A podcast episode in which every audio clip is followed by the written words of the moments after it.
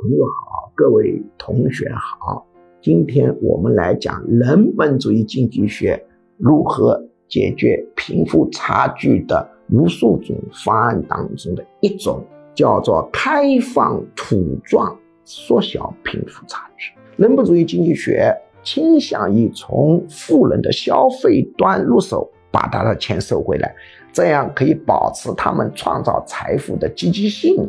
又可以把他的钱收回来，比如说开放土状就是一个可以考虑的思路。我们现在都是火葬，但你可以开个口子，建立一批土状园。比如你拨出一平方公里，就有一百万平方米，每一百平方米的土状陵园，把它售价定到一千万、两千万，甚至。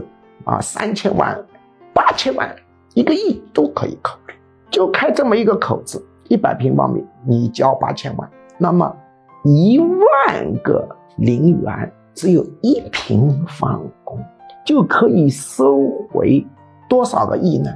就可以收回八千亿。